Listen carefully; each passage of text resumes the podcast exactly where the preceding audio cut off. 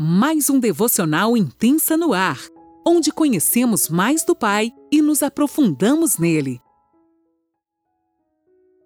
Olá, bom dia.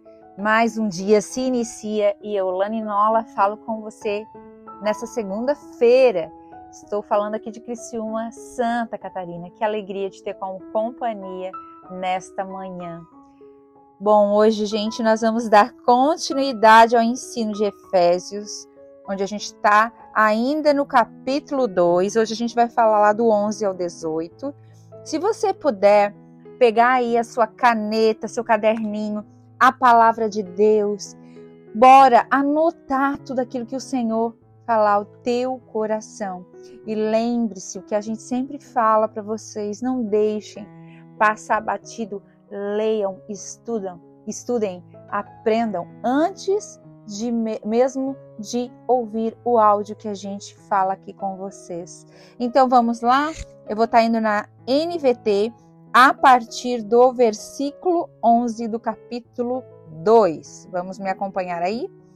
Não esqueçam que vocês gentios eram chamados incircuncidados pelos judeus que se orgulhavam da circuncisão, embora ela fosse apenas um ritual exterior humano Naquele tempo, vocês viviam afastados de Cristo, não tinham os privilégios do povo de Israel e não conheciam as promessas da aliança. Viviam num mundo sem Deus e sem esperança. Agora, porém, estão em Cristo Jesus. Antigamente estavam distantes de Deus, mas agora foram trazidos para perto dele por meio do sangue de Cristo. Porque Cristo é nossa paz. Ele uniu os judeus e gentios em um só povo ao derrubar o muro de inimizade que nos separava. Ele acabou com o sistema da lei, com seus mandamentos e ordenanças, promovendo a paz ao criar para si dois desses dois grupos uma nova humanidade. Assim, ele os reconciliou com Deus em um só corpo por meio de sua morte na cruz, eliminando a inimizade que havia entre eles. Uau! Ele trouxe essas boas novas de paz tanto a vocês que estavam distante dele, com, como aqueles que estavam perto. Agora, por causa do que Cristo fez, todos nós temos acesso ao Pai pelo mesmo Espírito. Aleluia! Até aqui, uau, gente, é muito forte. Paulo, ele é muito direto. Eu vejo ele falando assim: olha, prestem atenção. Vocês viviam longe, prestem atenção, olha o que está acontecendo com vocês. A gente vai aprender, gente, que nós éramos, onde nós estávamos, sem Deus, nós estávamos perdidos, sem aliança, um povo sem destino, sem rumo. Paulo lembra aqui o povo de Efésios: olha, se liguem. Vocês têm que pôr a mão na consciência e entender: olha o que Deus fez com vocês através da morte de Cristo na cruz. Olha o privilégio que vocês têm, isso é um presente. Ele exorta povo, lembrando a eles de onde eles vieram. É como se Deus estivesse dizendo para nós nesta manhã: olha, lembrem-se de onde vocês vieram. Valorizem o presente que é ser encontrado por Cristo, que é ter uma vida nova. Até pouco tempo atrás vocês nem faziam ideia do que era isso. E vocês estão é, fingindo aí costume e não estão valorizando aquilo que vocês têm. Senhor, nesta manhã, nos chama a atenção para que a gente perceba quão precioso é ser encontrado por Ele, ser convidado a fazer parte da família de Cristo. Isso é um presente que não tem tamanho. Que o nosso coração seja grato, Pai, nesta manhã, porque tu nos encontraste, porque tu nos colocaste o selo do Espírito Santo, porque tu nos deste um novo nome, porque tu nos chama de filho. Aleluia! Como Deus é bom. No versículo 12, ele fala: Olha, vocês eram chamados de povos sem alianças. Os, os judeus faziam chacota deles, chamavam eles de incircuncisos.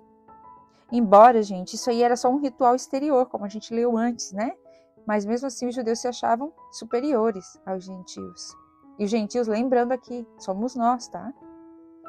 Eu fico aqui imaginando um povo sem nação, povos que a gente tem visto hoje, nos nossos dias de hoje, povos que têm os seus países é, saqueados, destruídos, e eles têm que, muitos têm vindo até para nossa própria nação, Brasil, encontrando aqui um refúgio, né? Eles estão vindo como refugiados mesmo, porque têm que sair da sua nação, da sua terra natal. Então eu já, já fico imaginando, assim, fazendo uma semelhança, uma comparação, para poder eu a gente entender aqui, fazendo uma analogia, né? Uma nação sem povo, aliás, um povo sem nação, andando, peregrino, de um lado para o outro. Nós éramos esse povo, gente.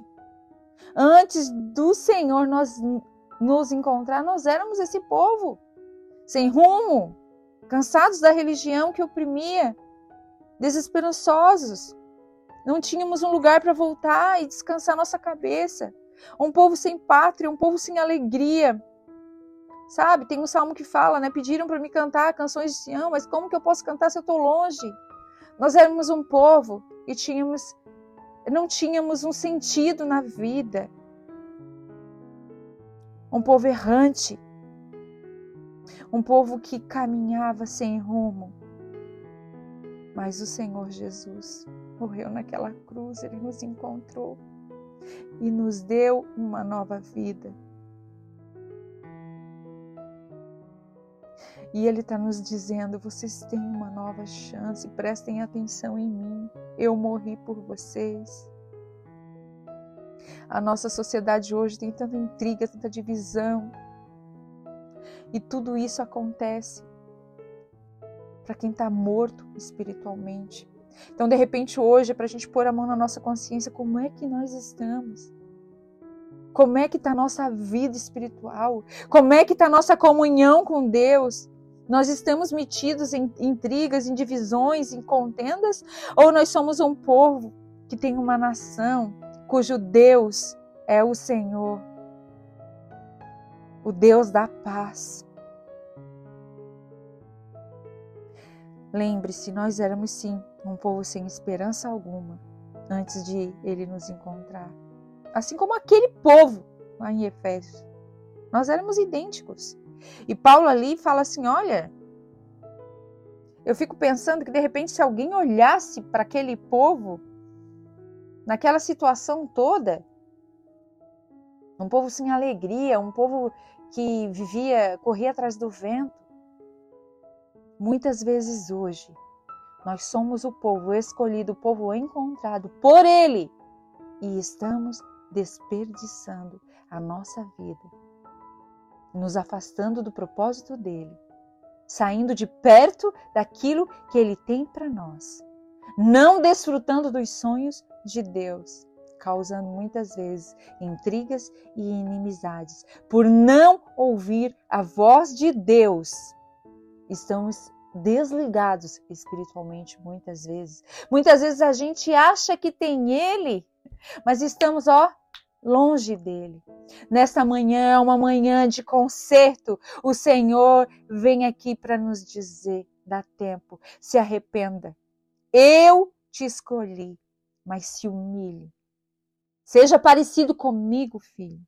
Carregue aquilo que eu falei para você carregar. Não faça aquilo que não é para você fazer.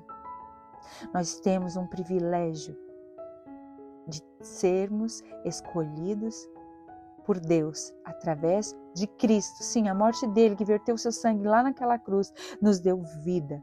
E de um povo excluído sem nação, fomos escolhidos como povo eleito dele, para a honra e glória dele.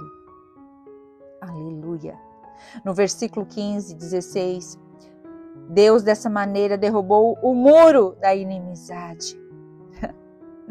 promovendo a unidade desses dois povos, judeus e gentios, eliminando a inimizade e criando uma só humanidade, chamada Igreja. Aleluia! Ele removeu os pormenores. Sabe aquelas coisinhas que eram colocadas nos rodapés das leis, que na realidade mais atrapalhava do que ajudava? Mais fazia efeito ruim do que efeito bom? Ele removeu isso. E a boa notícia, ele começou de novo e nos chamou para caminhar junto com ele. Ele começou conosco juntos. Aleluia! Ele uniu esses dois povos e criou uma igreja só. Ele nos deu a chance de nos unirmos e de trabalhar com Ele, juntinho dele, em seu reino. Aleluia. Nos versículos 17 e 18 fala assim: Tudo o que Cristo fez naquela cruz do Calvário foi para o bem da humanidade. Ele nos uniu como um só povo eleito por Ele.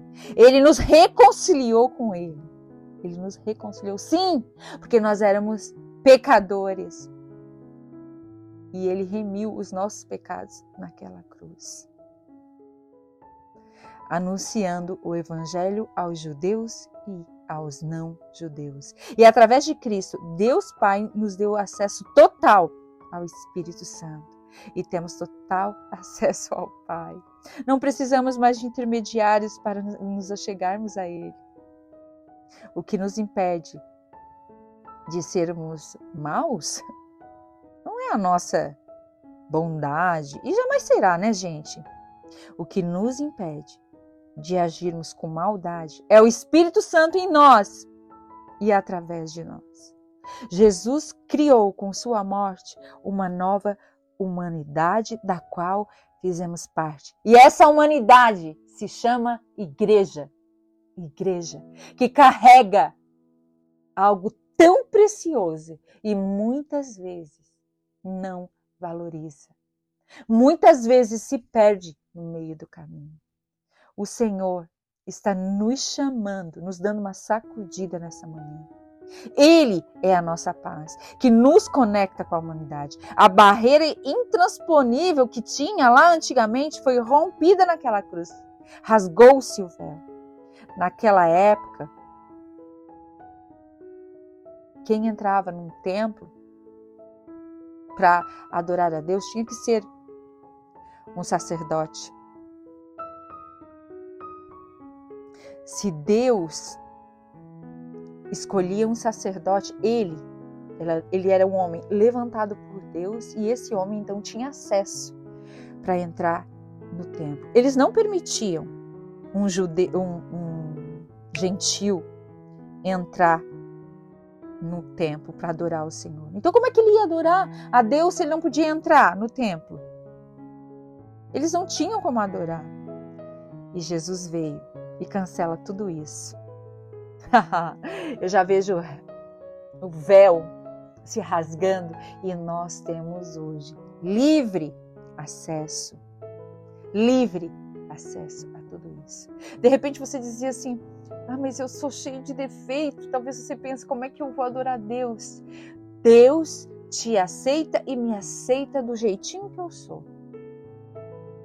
Mas, à medida que nós caminhamos com Ele, o caráter dele é transferido para nós e nós ficamos cada vez mais parecidos com ele, sendo transformados por ele, caminhando com o Espírito Santo e tendo livre acesso ao Senhor. Todos os dias nós precisamos descer na casa do leiro, todos os dias nós precisamos nos limpar, todos os dias nós precisamos estar perto do Senhor, porque todo dia o nosso coração mal se corrompe e peca de alguma maneira. Então nós não podemos esperar estar prontos para adorar a Deus. Nós precisamos nos arrepender, pedir a misericórdia do Senhor, nos humilhar na presença dele e dizer: Senhor, eis-nos aqui. Faz segundo a, teu, a tua vontade, o teu querer, o teu propósito na minha vida. E que a gente possa aprender que cristão só pode ter inimizade com o diabo e com o pecado. E com mais ninguém. E lembrando sempre que a nossa paz não é um sentimento ou um estado de espírito, não está né, em nenhuma pessoa. A nossa paz se chama Jesus. Nenhum ser humano é capaz de nos dar paz. Quem nos dá paz é Jesus, porque Ele é a nossa paz.